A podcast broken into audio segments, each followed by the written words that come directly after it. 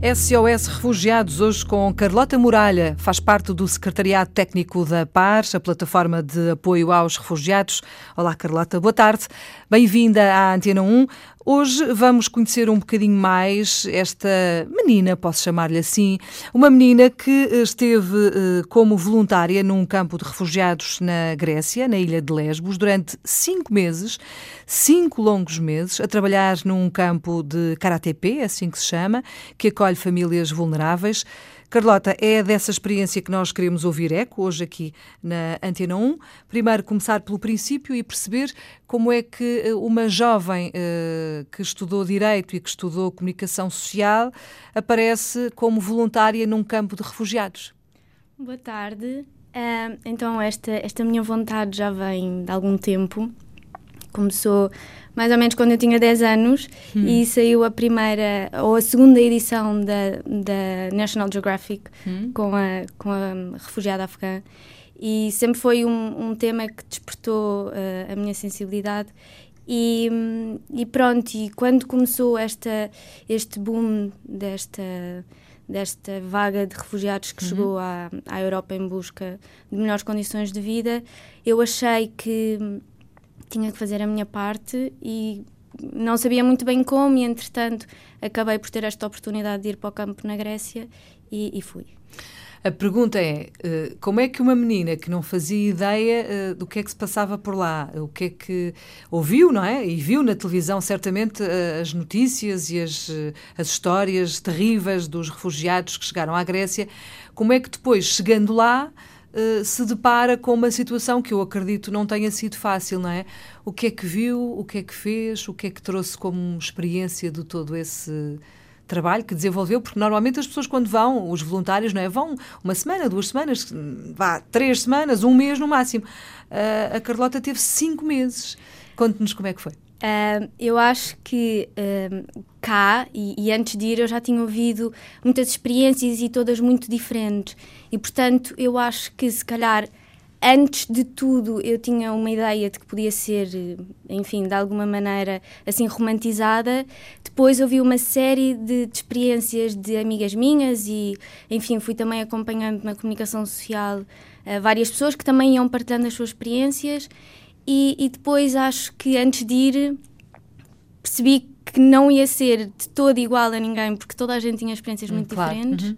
E depois, quando se chega e se vê o concreto da realidade das pessoas, das histórias, uh, percebemos que de facto é uma experiência única e irrepetível um, para, para, todas as pessoas que lá estão. Hum. O que é que a Carlota fazia uh, no campo de Karatepe, na ilha de Lesbos, não é? Na Grécia?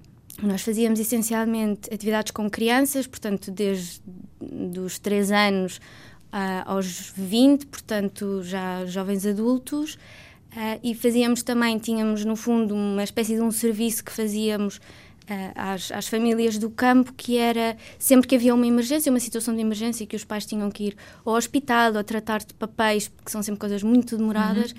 Nós tomávamos, no fundo, fazíamos um serviço de babysitting com, com as crianças uh, da fam das famílias. Para quem já está familiarizado com estas questões dos refugiados, dos campos de refugiados, falar assim de repente do campo de Karatepe, para si, eh, eu percebo que seja fácil, para mim, eu já consigo mais ou menos ter alguma ideia, porque aqui já ouvi muitas vezes falarem disso, mas para quem nos está a ouvir a esta hora, e provavelmente há muita gente que não sabe, falar disso é assim um, um, nome estranho. O que é isto do campo de Karatepe ou o campo de Mória, como também já ouvimos muito falar. Eu, para mim, são ainda palavras que eu não conheço, ainda não estive lá. Um, mas eu gostava que nos ajudasse a entrar uh, nesse campo de refugiados. São muito diferentes, não é? O de Karatepe e o de Mória, mas a Carlota tem a experiência do de Karatepe e, portanto, eu gostava que nos ajudasse a entrar nesse campo para percebermos de que é que estamos a falar quantas pessoas lá estão, que pessoas são, eh, que condições eh, lhes, é, eh, lhes são dadas, não é? Como é que vivem, no fundo, é isso. É muito engraçado porque mesmo eu antes de ir também tinha essas perguntas todas, como é que claro. era, como é que não era, uh, e é um bocadinho aquela coisa da viagem à lua, não é? Quem foi e vem explica, um, ehm, quem está cá depois não consegue visualizar. Um, ehm, Temos uma ideia, mas é vaga. Exato, e muito na construção do que é a nossa realidade e não do que, do que depois encontramos lá. mas uh, o campo de Karatepe tem mais ou menos capacidade para 1.300 pessoas. Uh, as pessoas não vivem em tendas, como por exemplo vivem em Mória. Hum. Nós não tínhamos atividades em Mória, mas várias vezes uh, lá fomos por algum motivo logístico. mas pronto, o campo de, de está organizado, portanto, pelo que se chama os contentores, as caravanas. Uhum. Uh, cada caravana para uma família, portanto, tem algumas condições uh, de habitação mínimas. Portanto, não é o caos que, que se vive em, em Mória, não é? Não, não, não, de todo. As pessoas não vivem amontoadas, têm condições de saneamento, têm segurança. Um, em Mória de todo, que é assim, enfim, não pelas fotografias que, que, se podem ver na comunicação social, uh, pode-se ter uma ideia do que é que é Moria. KaraTP é, é bastante organizado em termos de, de habitação e de saneamento. Uhum. No entanto, não é fácil lidar com, com aquelas histórias, não é?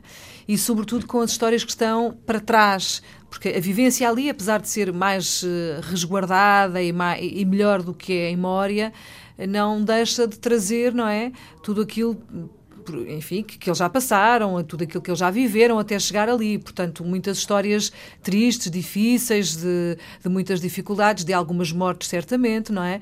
De algumas perdas. Uh, lidar com isso também não há de ser fácil.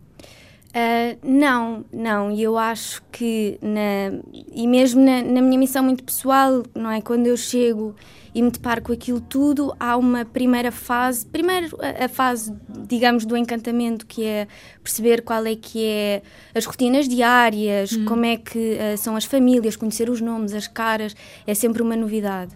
Depois vem a fase em que nos deparamos com a realidade, em que percebemos que de facto as pessoas vêm em busca de condições e muitas vezes não têm, não têm aquilo que nós achamos que elas deviam ter. E hum. portanto temos, temos alguma, alguma dificuldade em começar a lidar com isso.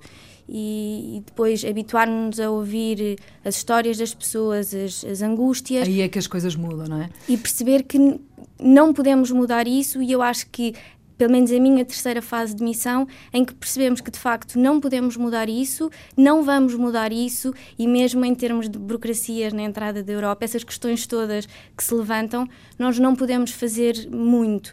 Mas passamos a concentrar-nos naquilo que podemos fazer, que é cuidar da espera daquelas pessoas e tentamos pôr um bocadinho de parte aquilo que não podemos fazer, não é? Que não podemos mudar o passado daquelas pessoas, hum. pouco podemos fazer pelo futuro, mas no concreto, no dia a dia, presente, não é? podemos cuidar daquelas pessoas, aquele bocadinho que estamos ali com elas. Pelo menos fazer com que os dias sejam menos cinzentos. Exatamente. É esse o objetivo. É esse o objetivo com as crianças com os sorrisos, com porque depois nós uh, e a língua, Carlota, o entendimento, como é que isso funciona? É muito é, é difícil e é engraçado porque uh, vamos aprendendo algumas palavras, vamos tentando comunicar, uh, enfim, com mímica o básico e a verdade é que de alguma maneira funciona e, e depois aqueles gestos que, que não precisam de palavras como o darem-nos uma peça de fruta em tom de agradecimento ou irem-se despedir de, da equipa à porta nos dias em que uh, tínhamos folga e, portanto, iam-se despedir de nós ao carro, à porta.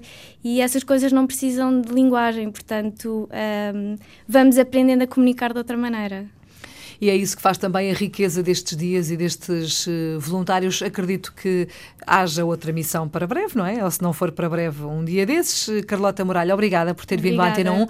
A Carlota é, uh, faz parte do Secretariado Técnico da PAR, esteve cinco meses como voluntária num campo de refugiados e hoje ouvimos um bocadinho do muito que foi esta experiência. Carlota, até à próxima. obrigada. obrigada. boa tarde.